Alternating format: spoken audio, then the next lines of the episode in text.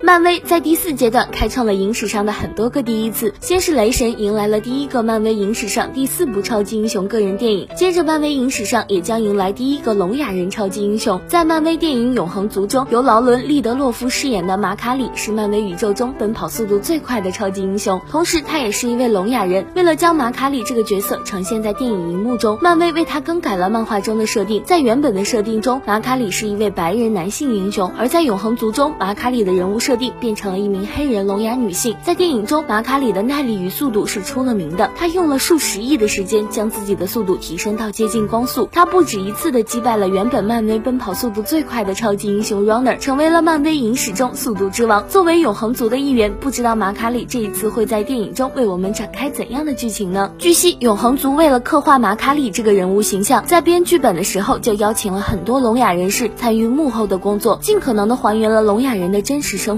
将他们生。活中有趣、令人深省的一面进行影视化的改编。好了，本期节目就到这里了。你对马卡里这个人物改编有什么看法？欢迎在评论区留言与我互动哦。